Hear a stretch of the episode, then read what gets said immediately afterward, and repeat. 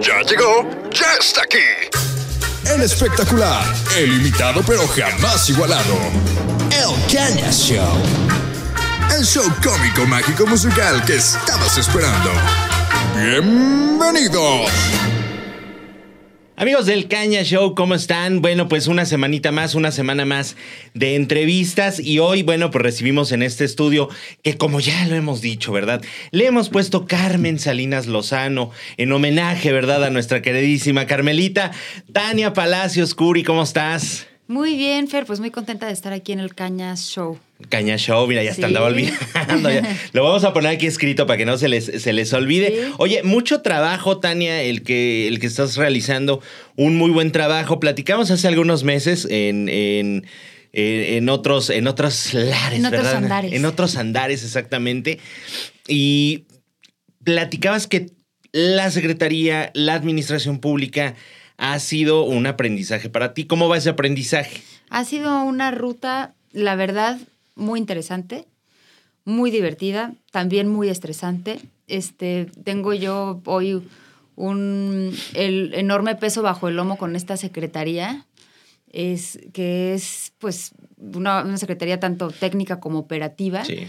Con donde se tienen que tomar decisiones todos los días, todos los días te despiertes, es un tablero de ajedrez completamente distinto que no sabes cómo, cómo se van a presentar las fichas, las posiciones y las decisiones que se van a tener que tomar en diferentes temas de desarrollo urbano, desarrollo económico, ecología, desarrollo rural y agropecuario, pero al final pues el trabajo es igual de intenso que gratificante y estoy muy contenta. Oye, a ver, ¿cómo, cómo es el, el- el trabajo público? Porque, a ver, estamos acostumbrados, eh, la mayoría o el grueso de la población, es que cumples ciertos horarios, cumples ciertas actividades, etcétera. Pero, por ejemplo, en el caso de la administración pública, tú como, como titular de esta secretaría, o sea, si hay chance para la vida privada, si hay chance para hacer cosas, o de pronto es así de, híjole, 12 de la noche sigo aquí chambeando, ¿en qué me metí? No, a ver, la cruzada del servicio público, tú te adaptas a la chamba, la chamba no se adapta a ti, como en otros espacios laborales de- más este, focalizados en el sector privado, donde a lo mejor se puede jugar un poco más. Aquí, de- también de acuerdo al, al nivel de compromiso, aunque siempre existen horarios en las oficinas públicas, cuando tienes al- alguna, algún cargo este, ya directivo, incluso de jefe de departamento y de ahí para arriba, no hay horarios, es la realidad. No, O hay, sea, no hay horarios, horarios. y este no hay días festivos, asuetos, no existe absolutamente nada de eso. Es a lo que te vas acostumbrando. De hecho, ya cuando de repente llega un puente que te dicen va a haber puente, no quiere decir que no, no vayas a hacer uso de ninguno de los puentes en todo el año y que nos sacrifiquemos y que nos flagelemos. No. Sí, claro. Pero la realidad es que de repente dices, ah, mira, era puente y ni sabía porque siempre, siempre hay chamba y este y pues es algo a lo que te tienes que ir acostumbrando. Es como la vida del artista, ¿no? O sea, la vida del artista, la vida de la gente que está en el teatro, o sea, no tienen puentes, no hay este. Sí, es que se te va la onda, ¿no? O sea, el primero de mayo de pronto pasó. Yo sí trabajé el primero de mayo, por ejemplo, Sí, ¿no? claro. O sea, me imagino que tú también ahí. Lo ahí recibimos trabajando. Lo recibimos El trabajando. trabajo se recibe trabajando. Exactamente. Sí. Oye, a ver, vamos a hablar un poquito también de, de- de- del tema de- del futuro, de, de todo esto que estás haciendo. Seguramente me vas a contestar como, como, como política que eres, ¿no? O sea, sí eres una mujer que, que, que ha pisado fuerte en la política, hay que decirlo. Eh, ¿Qué sigue para ahorita el futuro? Porque eh, se trabaja en el presente para labrar el futuro. Claro, mira, ¿Qué hay? Yo creo que el futuro se actualiza todos los días. Y eso lo tenemos que entender muy bien. Los que seamos o no políticos estamos trabajando en el servicio público y estamos en el tablero político directa o indirectamente. Tenemos que saber que el futuro se actualiza todos los días. Y que me encanta que tú seas futurista. Este, Sí, pues. Hay siempre que ser futuristas y visionarios, pero al final eh, eh, yo he aprendido que, que esta, tu posición, dependiendo del momento en el que estés en la política, en el mismo tablero, tiene que ser una posición que sepas que es cambiante. Que es cambiante, que esto es eh, el serpientes y escaleras, que un día puede estar a un lado, otro día en el otro, y no puedes aferrarte nunca a una posición, pero siempre hay que buscar el por qué empezaste y el por qué empezaste a trabajar, porque luego es muy fácil estigmatizarte, eh, contaminarte de la voracidad política y entonces empezar a confundir el, el destino con el por qué, ¿no? Entonces, yo la verdad, este, cuando empezamos a futurear con temas de ¿y qué quieres hacer después? ¿y qué sigue? Y bueno, pues el paso obligado. No me gusta ver una ruta trazada obligatoria, ¿no? Como los que dicen, a fuerza tiene que ser senador o senadora para ser gobernador. Pues no, ¿verdad? pues claro que no. O a fuerza tiene que ser diputado local para ser diputado federal. No existe una ruta trazada. No, no tenemos que dejar de ver este, el mundo de la política como si fueran pues sí, patas de búfalo que todo el mundo persigue la misma pata. No existe una ruta trazada y se trata también pues del talento y de la, de la capacidad y de, la voluntad y el corazón que cada persona le aporta al, a la política. Oye, y hablando de ese tema, por ejemplo, de estas rutas trazadas, ¿tú crees que ahorita por esa ruta que se dice, porque a ver, o sea en el caso del gobernador Mauricio Curi, bueno, pues fue senador, salta gobernador. En el caso de Pepe Calzada, fue este senador, salta al gobierno. Este Pepe Pancho no vea. ¿Pancho fue senador? Pancho fue senador. Es que ya van tres, o sea, ya van tres. En estas rutas trazadas, que como bien tú dices, y yo comparto la misma opinión, o sea, yo sí creo que no hay una, una rutita que te diga. Al final de cuentas, este Ricardo Anaya pues salta de una federal a la presidencia de la República. O sea, no hay una ruta trazada.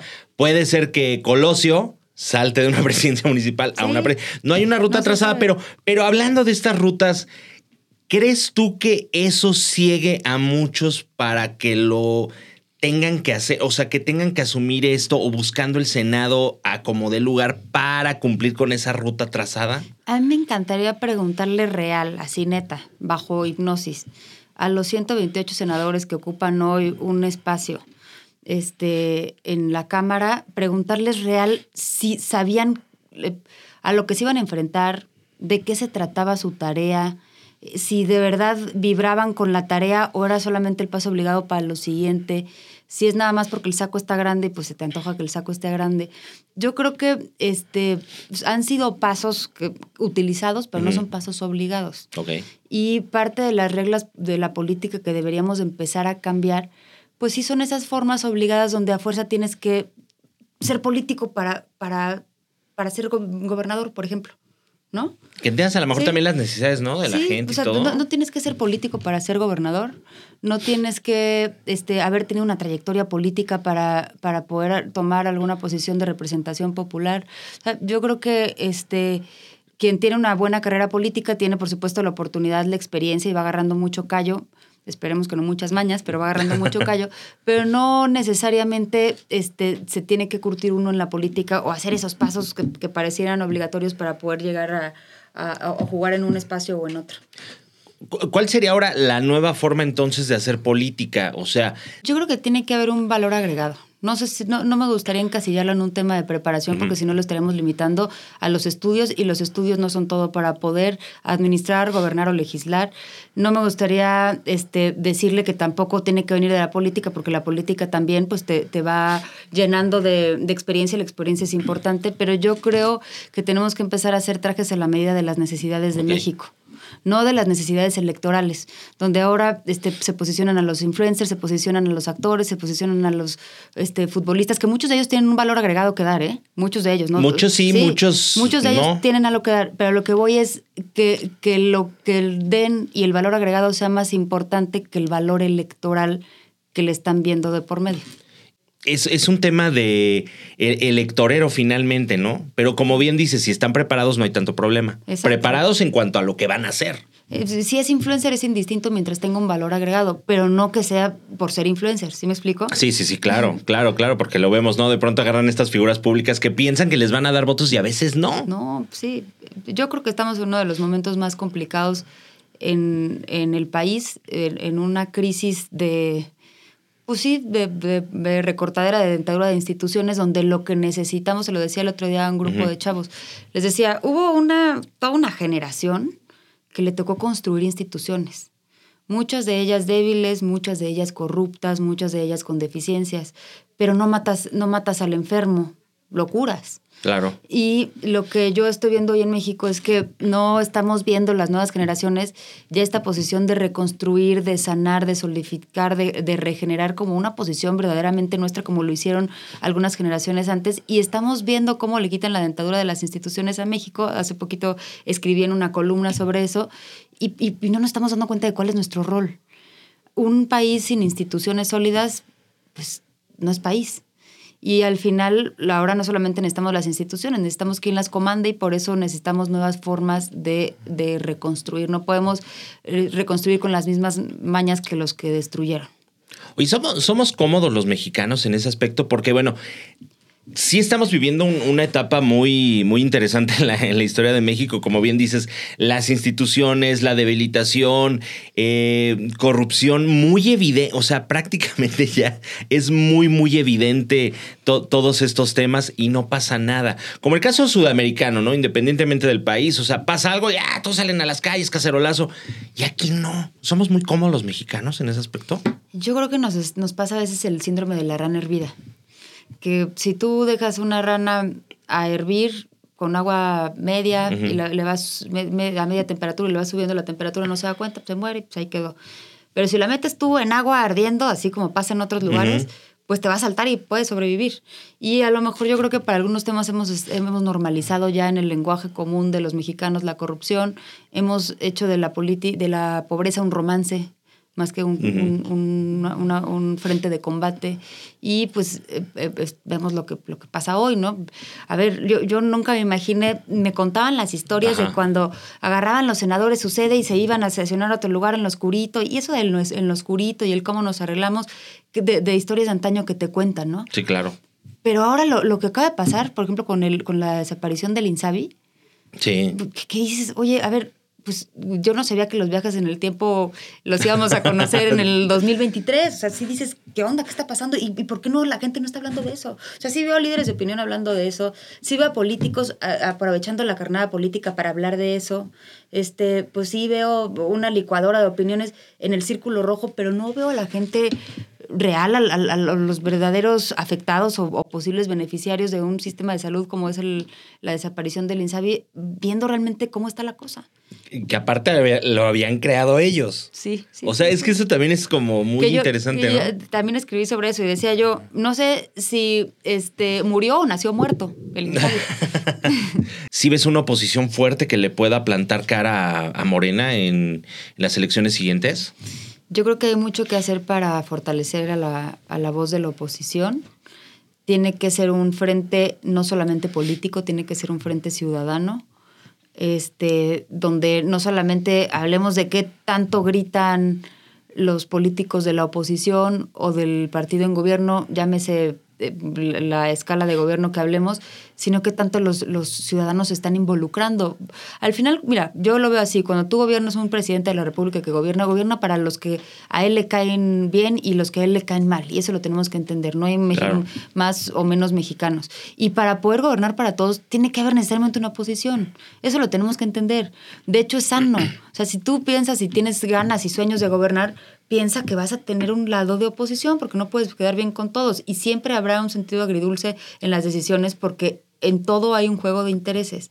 Lo que hoy yo veo es que el juego de intereses realmente está en la cancha de los ciudadanos y no de los políticos. Y eso no lo hemos entendido y creo que sí hace falta mucho reforzar la participación de la ciudadanía en los temas trascendentales de México para que no sean voces vacías únicamente de parloteo, sino que realmente un- se- seamos una oposición de fondo en todos los sentidos. Oye, pero no te- el balón está del lado de los ciudadanos, pero no lo jugamos. o sea, es un sí. problema grave, ¿no? Sí, sí, sí, sí, sí. Yo lo veo sí como una crisis de participación en muchos sentidos. Este, estamos en la era de la información, en redes sociales, aquí y allá, pero también de la desinformación en muchos sentidos. Y creo que tenemos pues mu- mucho que hacer, muchísimo trabajo por delante. Oye, en Querétaro sí ves una alianza. La verdad, ¿para qué me meto en especulaciones? Yo creo que si pudiera hablar de Querétaro, creo que ha sido un, un estado que ha tenido alternancia de gobiernos y que han dado como fruto una inercia que se ha mantenido. No es fácil mantener la inercia. La inercia solamente se mantiene con sinergia. Y este, creo que independientemente de los colores que hayan gobernado en Querétaro, hemos mantenido esta, esta inercia, que hemos sido un, un estado de contrapesos sanos, un estado sólido en comunicación con los diferentes sectores, este, llámense gremios comerciales, llámense cámaras empresariales, llámese clústeres, lo que sea, hay un diálogo continuo, un diálogo permanente. Entonces, pues realmente yo creo que sería irrelevante hablar en este momento de una alianza y más bien pensar en qué factores no podemos acomodar para poder continuar con esta inercia de desarrollo económico, social que, que tenemos. Que el crecimiento poblacional no alcance no, nuestras expectativas de mantener este desarrollo. Y es que somos un paraíso al final de cuentas. Yo, yo, yo lo veo que somos como este oasis dentro de, del desierto donde tenemos este, este crecimiento, como bien dices, hemos tenido también... Eh, pues la alternancia, hemos tenido hasta cierto punto paz que hay que mantener y eso pues creo que ha sido o ha jugado mucho a favor de, lo que estamos viviendo aquí en Querétaro. Pero a ver, por ejemplo, ¿tú cómo ves ahorita al partido? ¿Si hay un partido unido, un PAN unido? Yo creo que es este, un partido con los suficientes cimientos para hacer una oposición fuerte, con un nutrido potencial de perfiles de diferentes tipos. No creo que todos los, los, los panistas estemos hechos a la misma medida, pero sí bajo la misma esencia y, y, pues ahora sí que filosofía de, de, de, de, partido. Y creo que esto enriquece bastante. Creo que tenemos todo para hacer una gran oposición y creo que lo que tenemos que hacer ahora pues es recibir cada vez a más ciudadanos. A ver, si, si en Querétaro llegan diario más de 80 personas al día. Sí, está cañón. Tenemos que ser, Querétaro Estado, tenemos que ser lo suficientemente abiertos y generosos para, para, permitir la participación de cada vez más perfiles que por supuesto que compartan la, la, doctrina y pues todo lo que se necesita para poder hablar de que, de que realmente de que son panistas, pero que se puedan incluir cada vez a más personas de diferentes sectores en, en, en, en, esta, en este bloque de partido.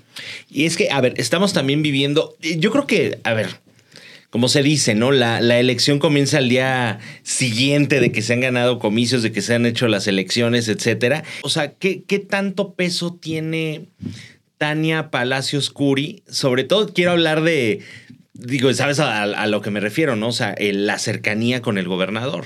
Mira, yo siempre lo he dicho, este, para mí un apellido no va a ser ni la causa ni el obstáculo para poder crecer en donde yo quiera crecer. Porque se especula mucho. O sea, al final, al final, pero a ver, no, vamos a hablar de. Pero no es ni la causa ni será el obstáculo.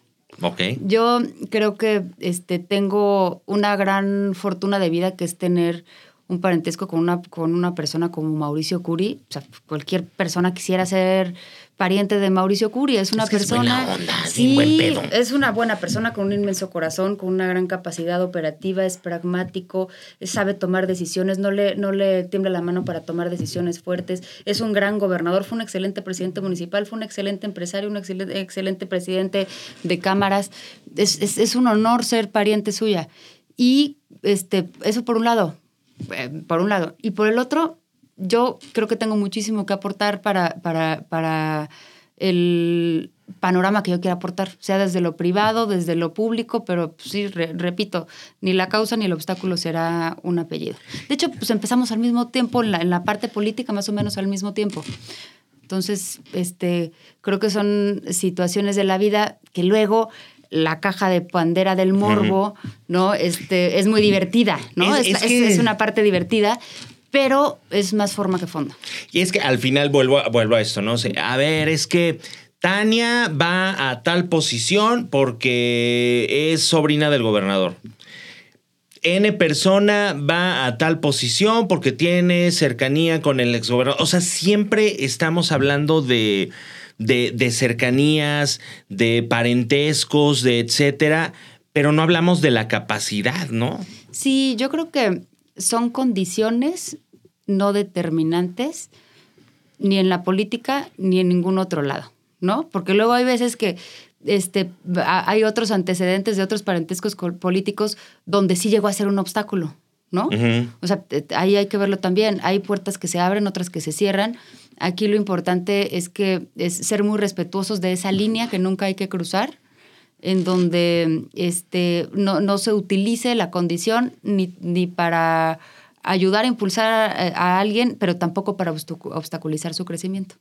Oye, y en las mesas familiares, o sea, se, habla, se tocan los temas políticos o se tratan de dejar. No, claro Pero que es que no. también da hueva, ¿no? De pronto. En las mesas familiares es para hablar de, de, cómo extrañamos a la abuela, cómo extrañamos al abuelo, para compartir la mesa con otros temas. Pues sí, de repente saldrá uno que otro tema político, pero no se habla de política, se habla de familia, se habla de otros temas. Se hablan de, de otros temas. Es más que, divertidos. Más divertidos. Habla, ahora hablando de diversión, a ver, Tania, a ver, ¿qué hace Tania de pronto cuando no está dentro de la administración pública? Es, es, es importante que, que, que la gente conozca y que volvamos otra vez a bajar a los políticos a la tierra. ¿Qué, qué, qué es lo que te gusta hacer, por ejemplo, los fines de semana?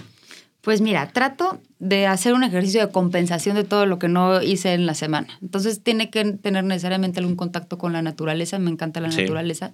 Este, tengo que hacer checklist de, de amigos, me encanta, tengo, tengo grupos de amigos muy sólidos, de chile, mole y pozole, que me gusta frecuentar. Este, tengo, me, me encanta, soy una persona extremadamente familiar. No este, veo a mi familia tanto como me gustaría, pero por lo menos tener un toque de familia en el fin de semana es muy importante. Me encanta leer, me fascina escribir, escuchar música y de repente darme mis momentos de oxígeno para estar sola por lo menos una hora. Yo sí soy de las personas que necesita por lo menos una hora de paro en seco, en donde este, haga algún ejercicio físico de meditación mental, este, de catarsis de escribir o lo que sea, pero que me dé mi momento y mi espacio. Oye, hablando de, de- de amistades, ¿sí se puede hacer amigos en la política? O sea, tú sí tienes, puedes decir, ¿sabes qué? En la política he hecho grandes, grandes amigos que, aunque a lo mejor sean de otro partido, de otra corriente, sí puedo decir que son amigos. Mira, yo he llegado a, a no decepcionarme, pero sí a conocer ciertas personas que tienen una amistad condicionada a- al quehacer ¿No político. te salieron más amigos de pronto? Ah, de repente salen más y así es esto. Es, es, es- es serpientes y escaleras. Pero sí te puedo decir que he hecho amistades verdaderas. sí, se puede hacer Sí. entonces amistades verdaderas en la Y política. sabes cuando te das cuenta cuando te sientas con esa persona y no solamente hablas de política. Es que, a ver, ahí es, es- ahí es cuando Sí. dices que sí hay amistades o hay relaciones también amorosas y todo, ¿no? Porque Eh, cuando se acaba esa parte ya no hay. El otro día me decía alguien, lo que, así te- como una analogía de lo que pasa con, la- con los amigos políticos, pasa con los amigos que solamente este, se acercan cuando está el alcohol de por medio, por ejemplo. Sí, también. Entonces que de repente, este, pues, uy, pues alguno deja de tomar y se acaba la amistad. Porque Sí. estaba condicionada al alcohol. Y porque solamente cuando estaban con el alcohol de por medio podían platicar y pues, se divertían. Lo mismo pasa con la política. Tienes que cuidar muy bien este, la, una alianza o conveniencia política y, la, y su diferencia con una amistad verdadera. Y creo que sí hay amistades verdaderas que se pueden coser con el tiempo en la política. Pero eso te vuelve más colmilluda, ¿no? O sea, en la parte política. O sea, sobre todo en esos temas de cuándo se están acercando por un tema sincero, un tema en común también en beneficio pues, de la población, de la comunidad, ¿no? Sí. Y cuando no. Exacto. ¿Sí? Más bien tienes que ver la lista de condicionantes a la, a la amistad y ahí te das cuenta si es verdadera o no. Es que está cañón todo este Sí. asunto, ¿no? Mira, yo les digo, es que esto es como en un nivel aparte. ¿no? En todos lados hay temas, ¿no? O sea, en la oficina que el que me robó en el refrigerador, ¿no? O sea, Sí, sí, pero sí, son estos mismos escalados sobre un tema, ¿no? O sea, el político de pronto también es luego de piel muy delgada, ¿no? ¿Tú te consideras así o...? No, para nada. Para nada. Yo creo que mira, a mí me ha tocado ver este fluir el robo de iniciativas cuando fui diputada local. si te las... O sea, te, te lo digo así tal cual, no voy a decir nombres. No, pero- Tú sabrás. pero, Te la volaron. ro- ro- este, este robo de iniciativas, pues sí, robo de proyectos. Pero a ver cómo fue. o Esos sea, duelen, esos sí, duelen, Pero a sí. ver cómo fue de pronto en una mesa o este, oye, mira, quiero hacer esto y tómela. Sí, ¿Sí? tal cual. Pues si no es viable, de repente sí era viable. ¿No? ¿En serio? Sí, Oye, sí, pero si hubo, si hubo reclamo así de pronto, óyeme. Ah, no, claro. Claro. Sí. Y ha habido de todo, ¿no? Pero pues mira, al final de lo, de lo que se trata es de mantener, pues ahora sí que, como dice Rudyard Kipling, que ni el triunfo ni la derrota sean, sean tu rey en ese sentido y mantener un ánimo ecuánime frente a cualquier situación. Oye, sin duda, Tania, pues un, un, un mar, un mundo de, de trabajo y es lo que se, se viene en un futuro, aunque no te gusta futurar, pero sí mucho trabajo. Estás haciendo una excelente labor al interior de, de esta administración pública municipal. Yo sí te digo que te, yo sí te veo, ¿eh? O sea, yo, yo saco mi bola de cristal y en algo te veo. No sé todavía en qué, pero sí te veo. Pues ojalá que sea en algo divertido. Pues en, en algo Sí. divertido, ¿no? O sea, en algo sí, divertido. Es- a ver, o sea, sí, sí se puede uno divertir haciendo política. Es que te- es lo que te dec- decía, o sea, ahorita que terminamos este tema, ¿no? Vemos al político de pronto, o sea, en los periódicos suena esto, no vemos lo que hay detrás, pero pues, sí te puedes divertir. Sí, yo creo que en cualquier trabajo te puedes divertir. Digo, por más seriedad que le inyectes a, a tu Claro. chamba, tiene que haber siempre un motor de alegría en lo que haces. Si no, pues, estamos destinados al fracaso. Oye, eh, por ejemplo, con tu equipo y todo, o sea, ¿cómo se la, cómo se la pasan? A ver, cuéntanos. Ah, ¿verdad? Sí, la verdad es que yo creo que como en cualquier trabajo encuentras los momentos de oxígeno. Eh, No todo en la política es, es seriedad. Sí es serio lo que haces, Sí. pero no, no todo se maneja con, se tiene que manejar con seriedad. Eso que yo me consigo una persona muy seria en, en, de- en determinadas facetas.